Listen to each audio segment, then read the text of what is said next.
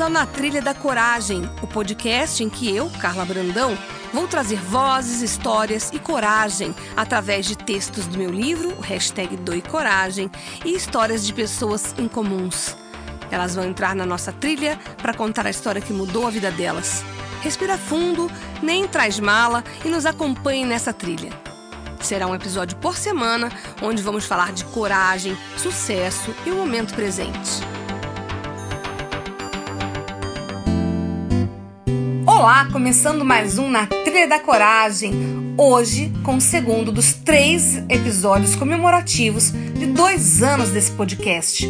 Um podcast autoral, independente e corajoso, onde eu trago para essa trilha pessoas com histórias incomuns, com muita coragem e sempre com a parceria do Igor Ciares, que faz a edição desse podcast. Espero que você goste, porque hoje tem muita história bacana e corajosa para você se inspirar uma pessoa que vai surpreender a todos que estão ouvindo esse podcast. Porque é uma história realmente muito incomum. De uma médica que nasceu no Rio de Janeiro e foi criada em São Paulo, que venceu a Covid. No momento em que o Brasil e o mundo só fala nisso, no momento em que o mundo se assustou com uma, um vírus que derrubou toda a economia, derrubou toda a autossuficiência do planeta, e a gente encontrar uma pessoa que tem uma história que vocês vão ouvir agora, com um relato impressionante. Ela ficou simplesmente 78 dias internada. Destes 78, 46 numa UTI.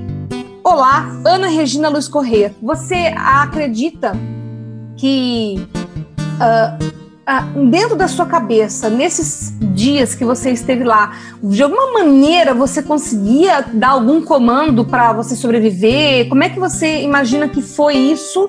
Uh, na, nesse, nesse tempo todo que você ficou desacordada, tem alguma coisa que você lembre, que você imagine que aconteceu? Não, o que eu tenho, assim, a minha força de vontade antes de ser anestesia, antes de eu ser induzida ao coma, né?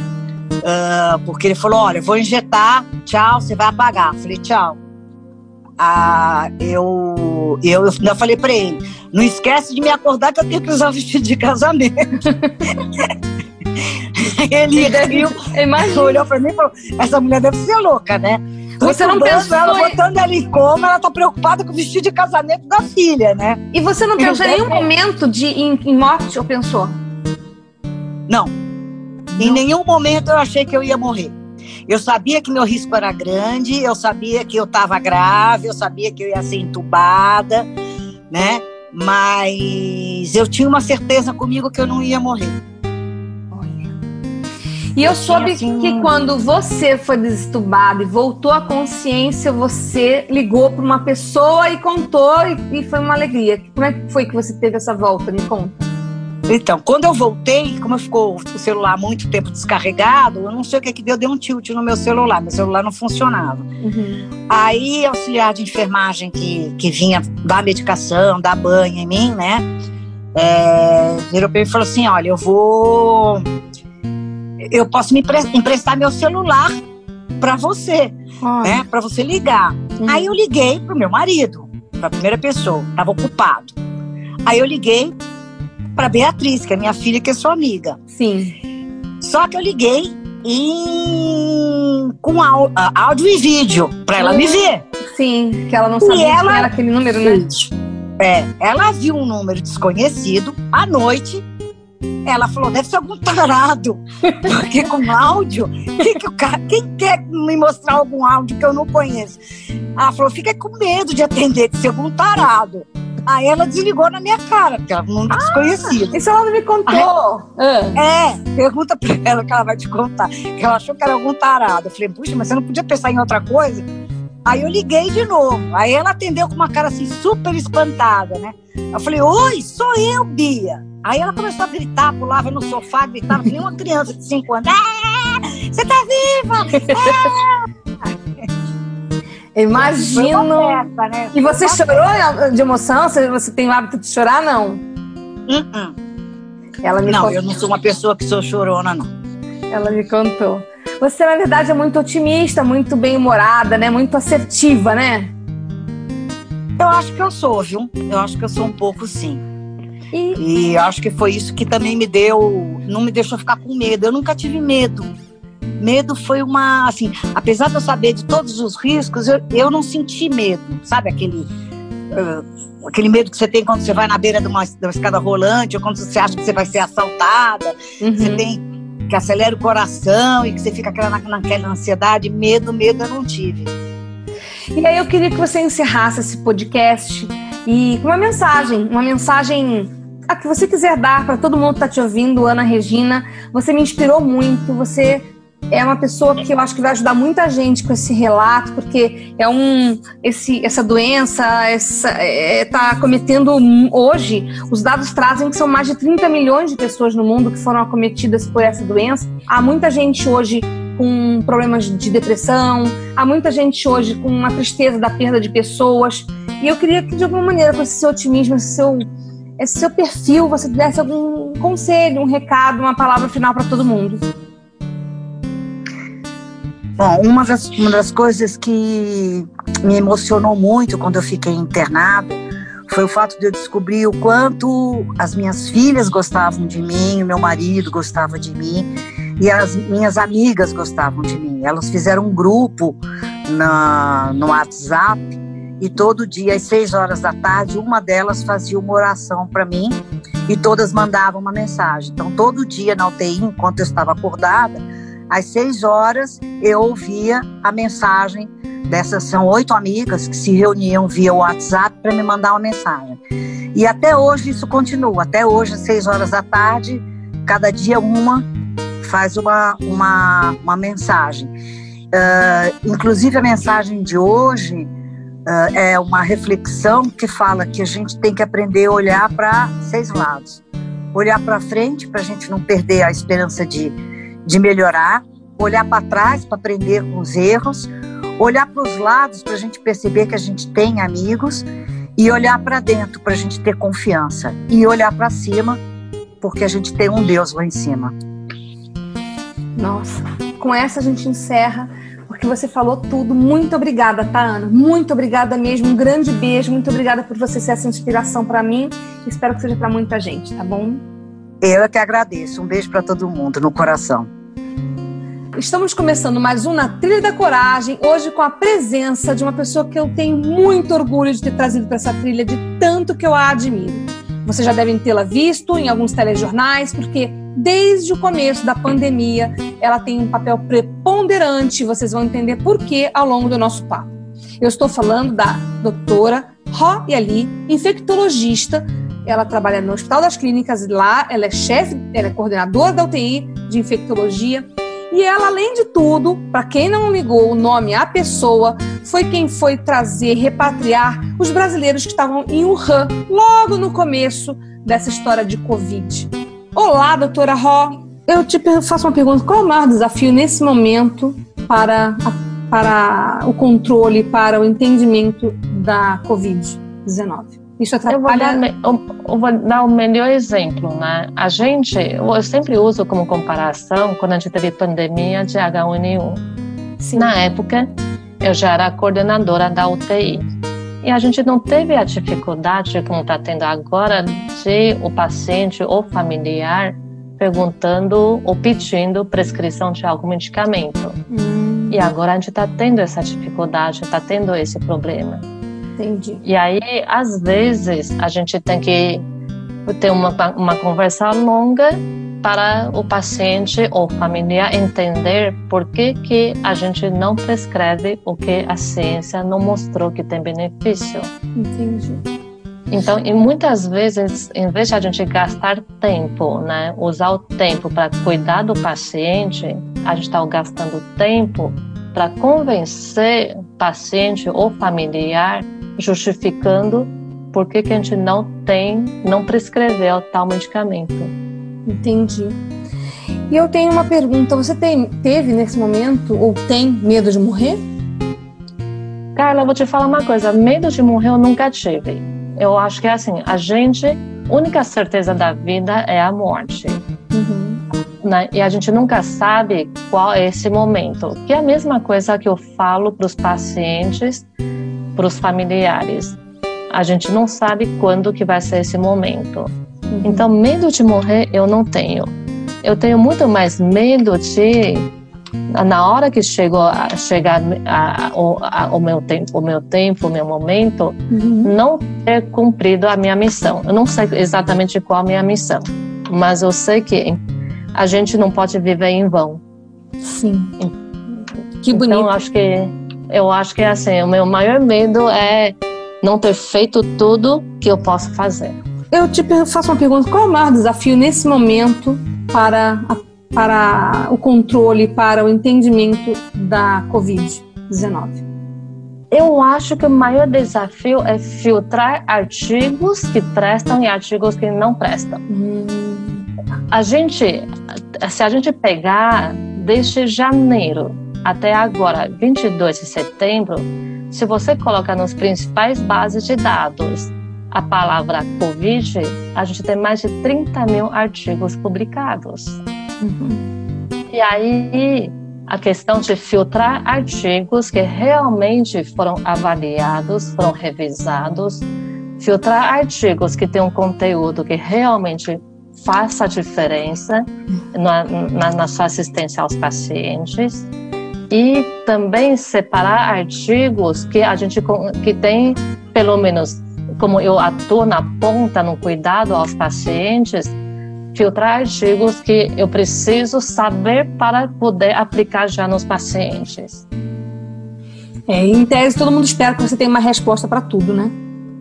Exato. Mas sabe uma coisa? Eu sempre falo para os residentes, para os meus colegas: eu, sou, eu não sou Deus, eu não sou dona da verdade, a gente tem que aprender junto eu represento todos os profissionais de saúde. Sim. Né? sim então eu acho que é uma Eu acho que esse momento todos. é isso. Você representa é, como aquele atleta na Olimpíada que leva a bandeira na hora do desfile de abertura, sabe? Exato, o porta-bandeira. Né? É, você tá com essa bandeira da medicina para representar todos os seus colegas que, que a gente, de uma certa maneira, só tem a agradecer, porque se tem sobrevivente, é graças a vocês, né? Com certeza. E assim como homenagem àqueles que perderam a vida nessa luta, né? É. Imagino como é difícil para você, né? Como que você conseguiu se preparar emocionalmente para esses momentos, não só agora, como na época da febre amarela e antes, na época que você estudava, em todos os seus desafios, como que você se preparou emocionalmente para as perdas? Carla, eu tirei o seguinte: primeiro, principalmente na época da febre amarela, a gente eu, eu posso dizer que eu não tive tempo de parar para pensar.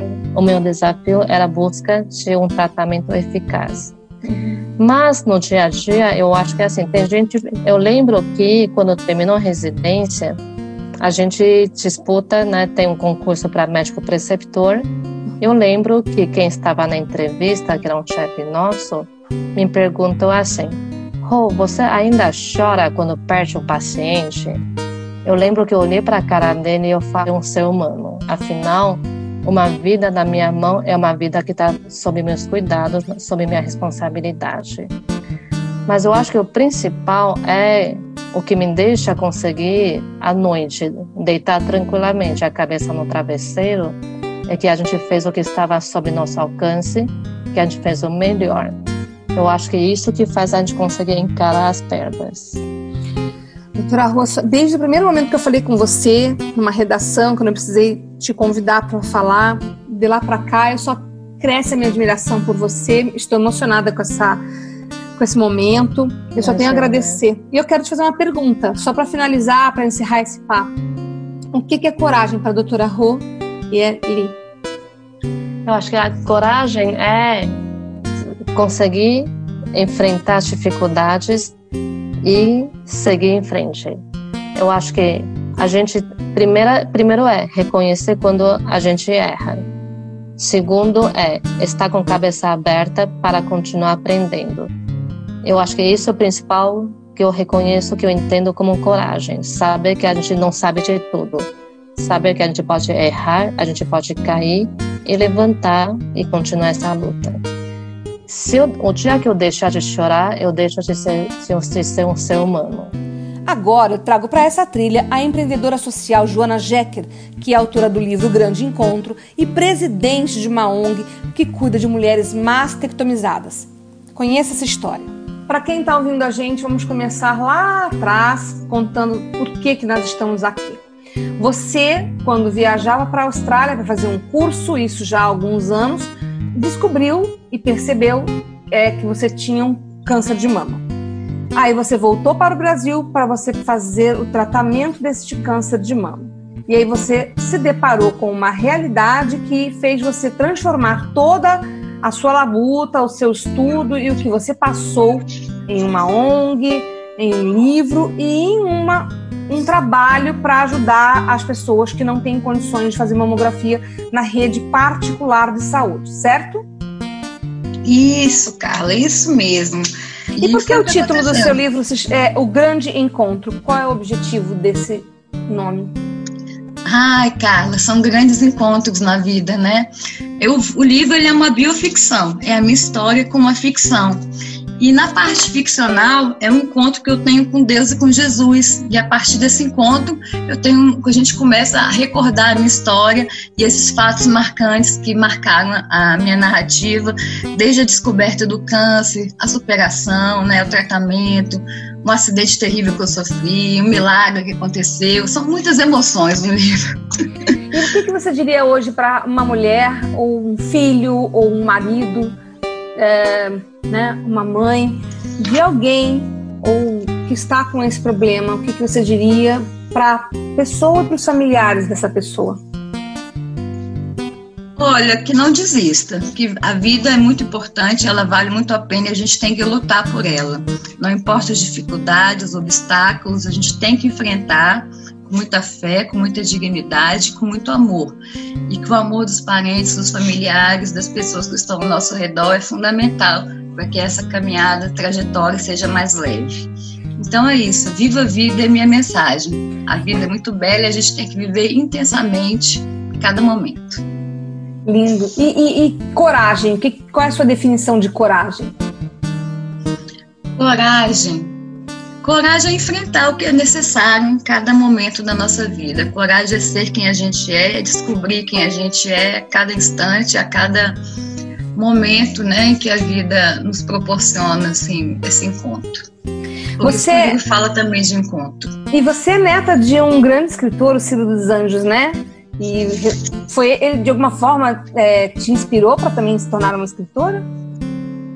Olha, eu não digo que eu sou uma escritora, né? Eu sou, assim, eu fiz esse livro, é uma aventura, mas, assim, ele sim é um grande escritor, imortal, ganhador de prêmio Jabuti, assim, sim. muito escritor. Teve uma cadeira na. Academia Brasileira de Letras, né? Sim, sim. Inclusive, ele era muito amigo de Carlos Drummond de Andrade, era da geração dele. Trocava então, assim, cartas com Drummond, né? Sim, tem até um livro, Ciro Drummond. Então, assim, é um, para mim é um grande orgulho, né, ser neta dele. Ele me inspirou certamente a me enveredar nesse mundo né, da literatura, mas eu jamais penso que seria uma escritora e, enfim, foi uma grande aventura que eu quis botar para fora, sabe, o que estava dentro de mim e consegui, eu acho. E agora, Aí, qual é o próximo passo da Joana Jecker? Continuar lutando pelos direitos das mulheres. A gente tem um trabalho aí já nove anos à frente da instituição. A gente quer conquistar cada vez mais. A gente já conquistou muitas melhorias no nosso SUS, mas a gente ainda quer conquistar muito mais para que as mulheres tenham acesso a um tratamento digno e de qualidade e que possam ter o direito a recomeçar, assim como eu tive. Estou aqui viva e curada do câncer. E o que é estar curada? Que, qual é a sensação que você tem quando você recebeu o diagnóstico de cura? Olha, eu, eu no fundo eu sabia disso, sabe, Carla? Porque eu outra fase que eu digo no meu livro é que assim a cura fez muita parte, fez parte imensamente de todo o processo. Eu respirava a cura, eu sentia a cura, eu vivia a cura, eu conversava da cura, pensava na cura, tudo para mim vivia em torno da cura. Então eu sabia que eu ia alcançar ela, eu conversava com Deus todo dia pedindo ela. Então foi muito gratificante quando eu descobri. Eu ajoelhei, chorei e agradeci. Olha, Joana, você é uma inspiração.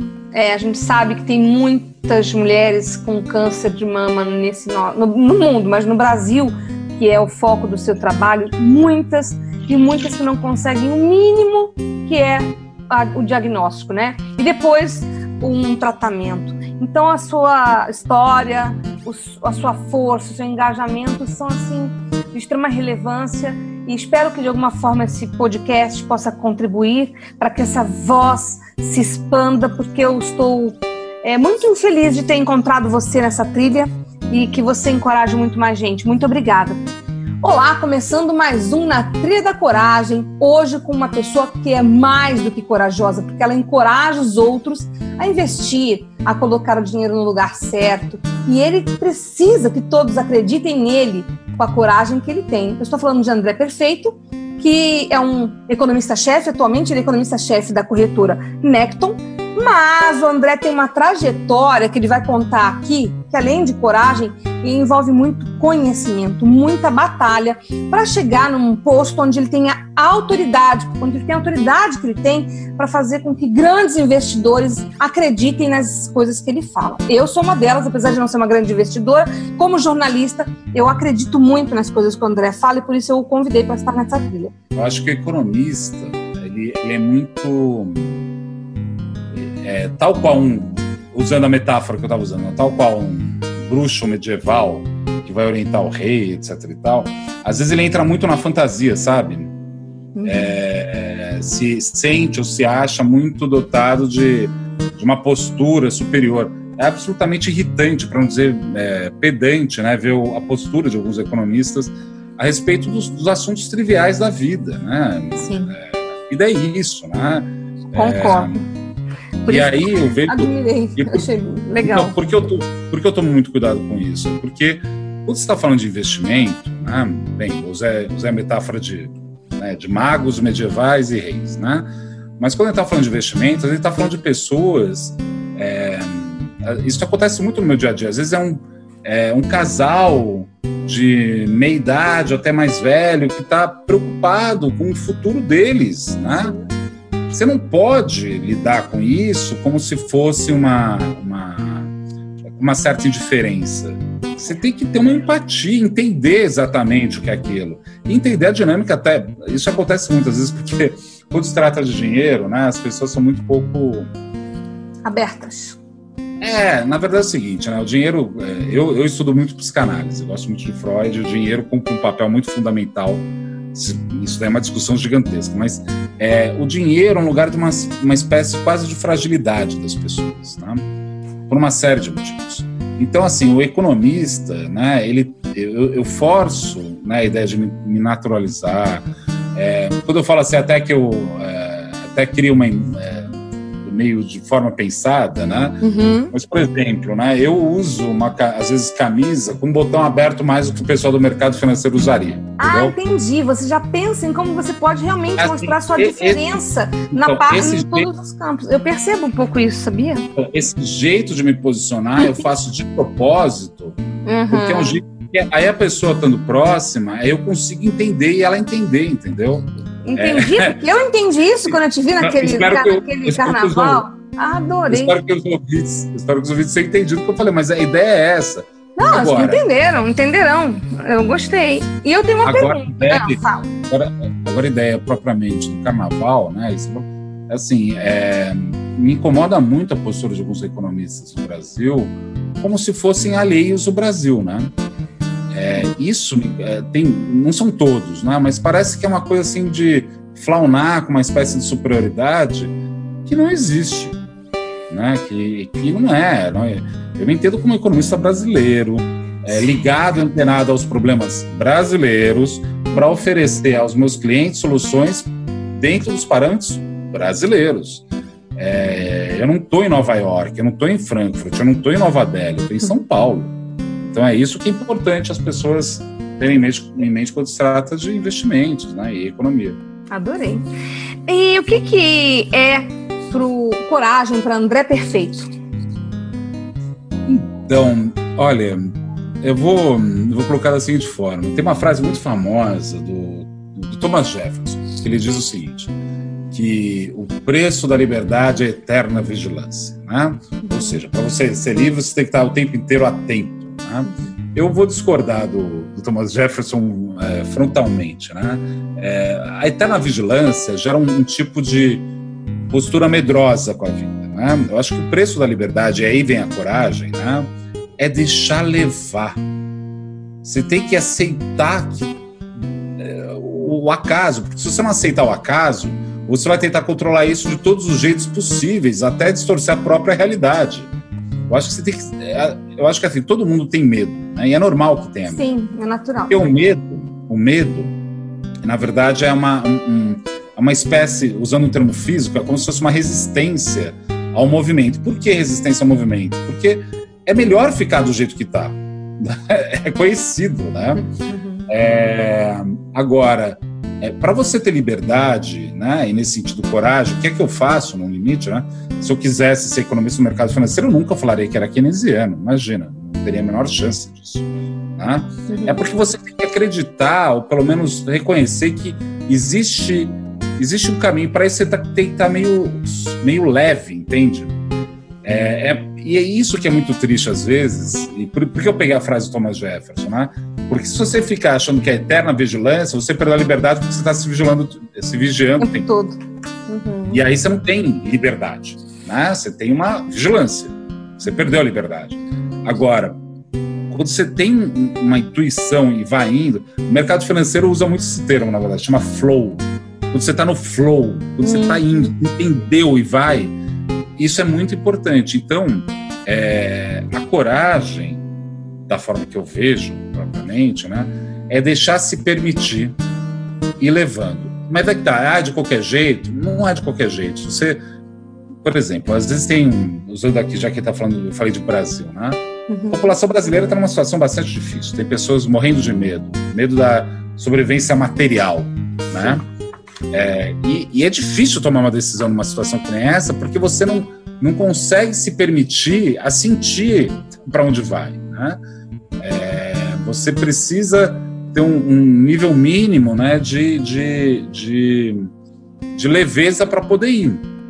Eu mesmo, até hoje, né, eu acho que eu cheguei onde eu estou porque eu sempre, é, graças a uma série de fatores que são é, é, assim, externos a mim, seja por conta dos meus pais, por conta da minha condição social, eu me permitia aí, entendeu? Uhum. Então, coragem, é, a coragem tem a ver com isso, porque você tem que enfrentar a realidade. E a realidade é indefinível. Imagina, eu trabalho no mercado financeiro, sei bem. Eu que agradeço, Carla, e eu convido as pessoas a serem corajosas no bom sentido do corajoso, que não é destemido nem nada, assim, aceita o incerto, aceita, abraça, e é isso. E aí você consegue fazer, porque senão você vai ficar sempre com uma pulga atrás da orelha. Hum, a vida é muito curta para ter pulga atrás da orelha, eu acho. Na edição de Natal do podcast, eu convidei uma jornalista que tem uma forma de se comunicar muito diferenciada. Eu estou falando de Helena Galante, ela que tem o podcast Jornada da Calma, ela que é a escritora da coluna A Tal Felicidade da Veja São Paulo e agora editora-chefe da revista Boa Forma. A Helena trouxe inspiração para aquele momento e agora vai te inspirar de novo. Curte aí. Eu acho que assim, é, não não tem sido um, um, fim de ano comum de nenhuma forma. É, as sensações são muito diferentes, a gente está lidando com emoções fortíssimas, com perdas, com lutos, com, com dúvidas, com inseguranças, e, e, e todo mundo tem sentido isso de formas muito diferentes, é, mas tem ali uma raiz muito igual. Só que se tem uma coisa que essa data nos lembra, e por favor, que não, isso não, não tem a ver com nenhuma mensagem religiosa, assim. Mas hoje foi um dia que um sábio nasceu. A gente está falando de Jesus, para mim é uma referência de sabedoria. É, como tantas outras referências de sabedoria que já passaram por aqui e deixaram ensinamentos tão proveitosos. É, eu acho que o que a gente pode aprender é que existem referências de amor existem referências de compaixão, existem na arte, existem na ciência, existem é, no, no, no serviço mais cotidiano, assim, para o funcionamento da nossa cidade, é, onde quer que a gente esteja no mundo, para para a gente poder estar tá aqui agora, quantas, quantas pessoas têm que estar tá envolvidas, dedicadas uh, e trabalhando interligadamente para isso poder acontecer? Tem uma sabedoria envolvida ali atrás que, se a gente se dispuser a acessar essa sabedoria, é, um lugar que é compassivo dentro do nosso coração, é, um lugar em que a gente sente empatia pelas pessoas, é claro, e não é porque a gente é bonzinho e porque nessa época do ano a gente tem que ser bonzinho, não, porque se a gente olhar de verdade para as pessoas, a gente gosta delas, a gente gosta da gente também, é, e a gente pode buscar referências, elas são muitas, todos os caminhos são possíveis, a ciência é um caminho lindo de devoção às outras pessoas que me emociona, e esse ano eu, eu admirei e olhei para muitos cientistas com muita gratidão pela, pelo serviço que eles prestam a todos nós. Então, acho que a gente pode, cada um no seu, no seu caminho, na sua trilha, é, olhar e falar uma referência que eu posso escolher agora, um sentimento que eu quero cultivar, um, um caminho que eu quero seguir, meu norte é para lá. E aí a gente aponta a nossa bússola e vai. É, mas é possível. Muito obrigada, estou arrepiada, emocionada, de verdade, ah. muito emocionada. Eu torço para que todo mundo que ouça esse podcast possa seguir seu conselho, porque isso é o caminho, esse é o caminho, né? E é porque, como você diz sempre, a felicidade não é, é um estado que está no caminhar, na caminhada, né? Não é um ponto final, né? E, e eu queria te perguntar também, o que, que você acha que é coragem? Adorei. Coragem. Eu respiro fundo é. várias vezes, eu suspiro. Adorei, já vai ser a resposta. Não, tô brincando. Mas é verdade, eu acho que esse suspirar tem muito, tem muito de uma, de uma resposta corajosa, assim. Eu acho que é, o medo não é a nossa essência, o amor é a nossa essência. E pra gente acessar o que nós somos, acho que a coragem é uma das ferramentas, assim, sabe? é, é é respirar fundo e seguir. A gente está aqui, é, não importa é, o que aconteceu, não importa o que vai acontecer, a gente está aqui agora e isso é muito potente, isso é muito forte. Tem é, uma coragem de existir, sabe? Como a gente é, que é muito bonita. É, eu acho que tem é, essa palavra, né? E, eu acredito muito nas palavras, eu acredito que as palavras têm força. É, essa palavra coragem, para mim, é, é de novo um como se fosse um amuleto, assim, sabe? Que a gente acessa e fala: não, peraí, eu tenho coragem, cadê a coragem aqui? Eu vou com coragem. É, e eu acho que quando a gente acessa a coragem é, um, é o momento em que a gente não vai sozinho. A gente vai muito acompanhado. É, todas as pessoas que já passaram por qualquer dificuldade e, e e os sofrimentos humanos eles são compartilhados também, né? A gente tem, claro, dores individuais, é, mas a gente sabe, a gente sabe olhar para o outro e reconhecer uma dificuldade que ele está passando e outras pessoas olham para a gente e reconhecem que a gente está nessa dificuldade também. Quando a gente compartilha o nosso caminho, compartilha as nossas conquistas, as nossas dúvidas e também os nossos é, acertos e descobertas, eu acho que a gente vai descobrindo esse compartilhar. Então, eu acho que a coragem é o reconhecimento de que nós vamos juntos em direção ao amor amor, que é o que nós somos. Mais um na Trilha da Coragem, hoje com um convidado que me deixou apavorada. Estou até com medo de começar esse podcast, porque ele é um expoente, um jornalista que eu admiro demais. Ele tem uma voz incrível, um conhecimento, um alto astral. Para mim é um grande exemplo. Há 30 anos que ele pratica a profissão dele de jornalista, mas ele joga em todas as posições do campo, porque ele trabalha com hard news, mas ele também narra esporte, é, jogos de todos os tipos. E ele já trabalhou em rádio, televisão, veículos públicos, já morou fora do país, já passou por 40 países trabalhando, ou seja, estou em pânico, mas eu estou aqui muito feliz, porque o primeiro podcast de 2021 é com Eduardo Castro. Eu gosto de notícia, eu gosto de informação, e hoje em dia está incorporado no meu, no meu, na minha forma de me preparar. É eu me preparo para o dia dessa maneira. Né? É a grife dia... Eduardo Castro, né? Porque é aquilo que a gente fala quando o assunto é desenvolvimento profissional. É você ter as informações que estão ao redor, né? E não só o que o olho simplesmente enxerga, né? E isso faz com que você traga um combo todo particular, né, Edu? Ah, é, tem é o texto e o contexto, né?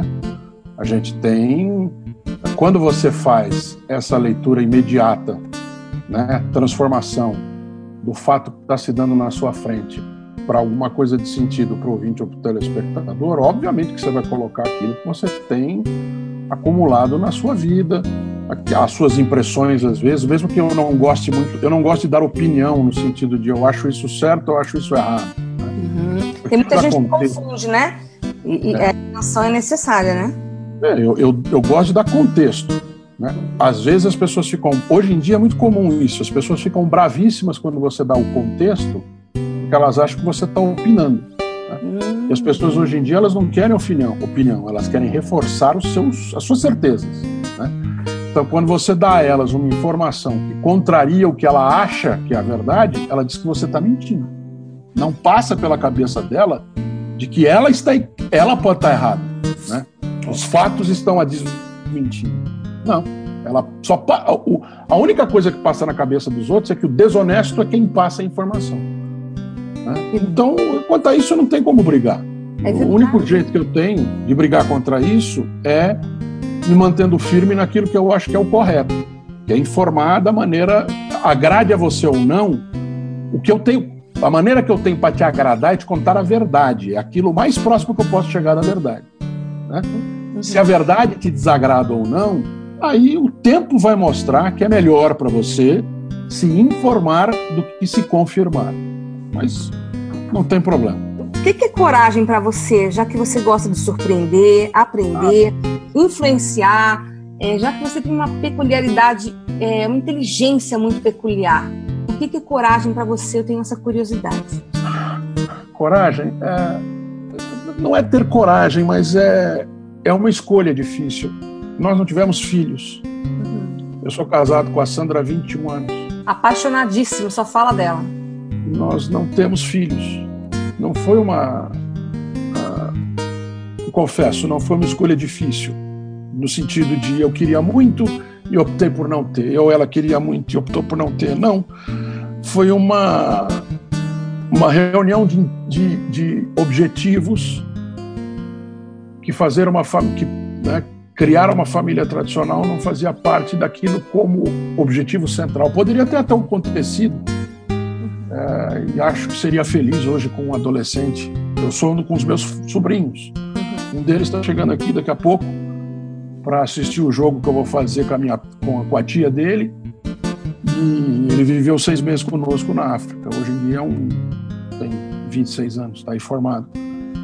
Acompanhei a vida dele inteira, e mesmo à distância, mesmo não morando na mesma cidade, e acho que participamos de uma forma legal, não só da dele, como de outros sobrinhos. Eu tenho, somando os de sangue de coração, são oito mas não tive filhos. E também acaba sendo uma escolha de, alguma, de algum pezinho de coragem, porque as pessoas te julgam por isso. Você olha para aquilo e fala assim: será que eu, né, daqui 20 anos, vou me arrepender? Uhum. Né? Então, acho que teve um pouquinho de coragem nisso também, mas a, viver é um ato de coragem, né? Então, é um. Uh, tentar fazer aquilo que a gente gosta é um, acaba sendo até mais. Edu, eu não, não me julgo especial nem diferente por causa disso, porque eu primeiro eu tive a oportunidade, né? eu tive a chance de. Eu nasci com tudo a favor, eu nasci branco em São Paulo, homem, né? com plano de saúde pago, com leite na, na, na geladeira, né? com clube, com chance de, de enfim, estudar. A vida estava aberta para a chance de estudar onde meus pais achavam que era o melhor né, e não onde era simplesmente possível. Então, eu tive todas as oportunidades. Né? E, e aproveitou, isso que é o grande, é o grande mérito do, né, do Eduardo, né? Porque tem muita gente que, como você bem disse, que tem as oportunidades e não aproveita, né? Então, eu acho que o aproveitar essas oportunidades, aí tem um pouquinho do lance de coragem. É. Aí tem um pouquinho do lance de coragem. Pô, né, que está tudo meio colocado para você seguir num caminho que, entre aspas, vai dar certo no entendimento geral, né? Quando as pessoas, né, aquilo que, que as pessoas acham que é o Deus, Deus se deu bem na vida. Eu vou fazer a última pergunta, Edu. Quando você tem que tomar uma decisão, você está na frente de uma bifurcação, África, Brasil, rádio hum. tal, TV tal, né? Quando você tem que tomar uma decisão, como que você se recolhe e, e, e decide? O que que te, o que que te move? O que que, aonde você busca essa, essa informação? Bom, eu não, eu, essa é uma outra coisa. Eu não tenho fé. Né? Eu não acredito em nada sobrenatural. Não acredito não. Eu não, não existe. Né? São as outras pessoas que acreditam. Essa é a minha visão. Então eu eu não E, eu não, e isso faz com que você não tenha como terceirizar essa responsabilidade de escolher. Né? Eu não terceirizar no seguinte sentido: alguém vai escolher para mim, ou eu vou fazer algo que alguém já escolheu, porque é o destino, ou porque já estava escrito. Né? Eu não acredito nessas coisas. Eu acredito em que eu tenho que. Essa é uma minha. É, escolher o meu futuro é a minha responsabilidade. Agora, eu escolho com a cabeça e com o coração. Eu não sei te dizer qual que eu peso mais. Eu acho que as, as, as, nas várias vezes em que eu tive que fazer essa escolha da bifurcação, teve vezes que foi mais com o coração, teve vezes que foi mais com a cabeça, teve vezes que foi 50-50. E até agora eu não me queixo, não. Eu acho que não, acho que acertei a maior parte das vezes. Foi o Na Trilha da Coragem. Semana que vem tem mais, sempre com uma história em comum e relatos inspiradores.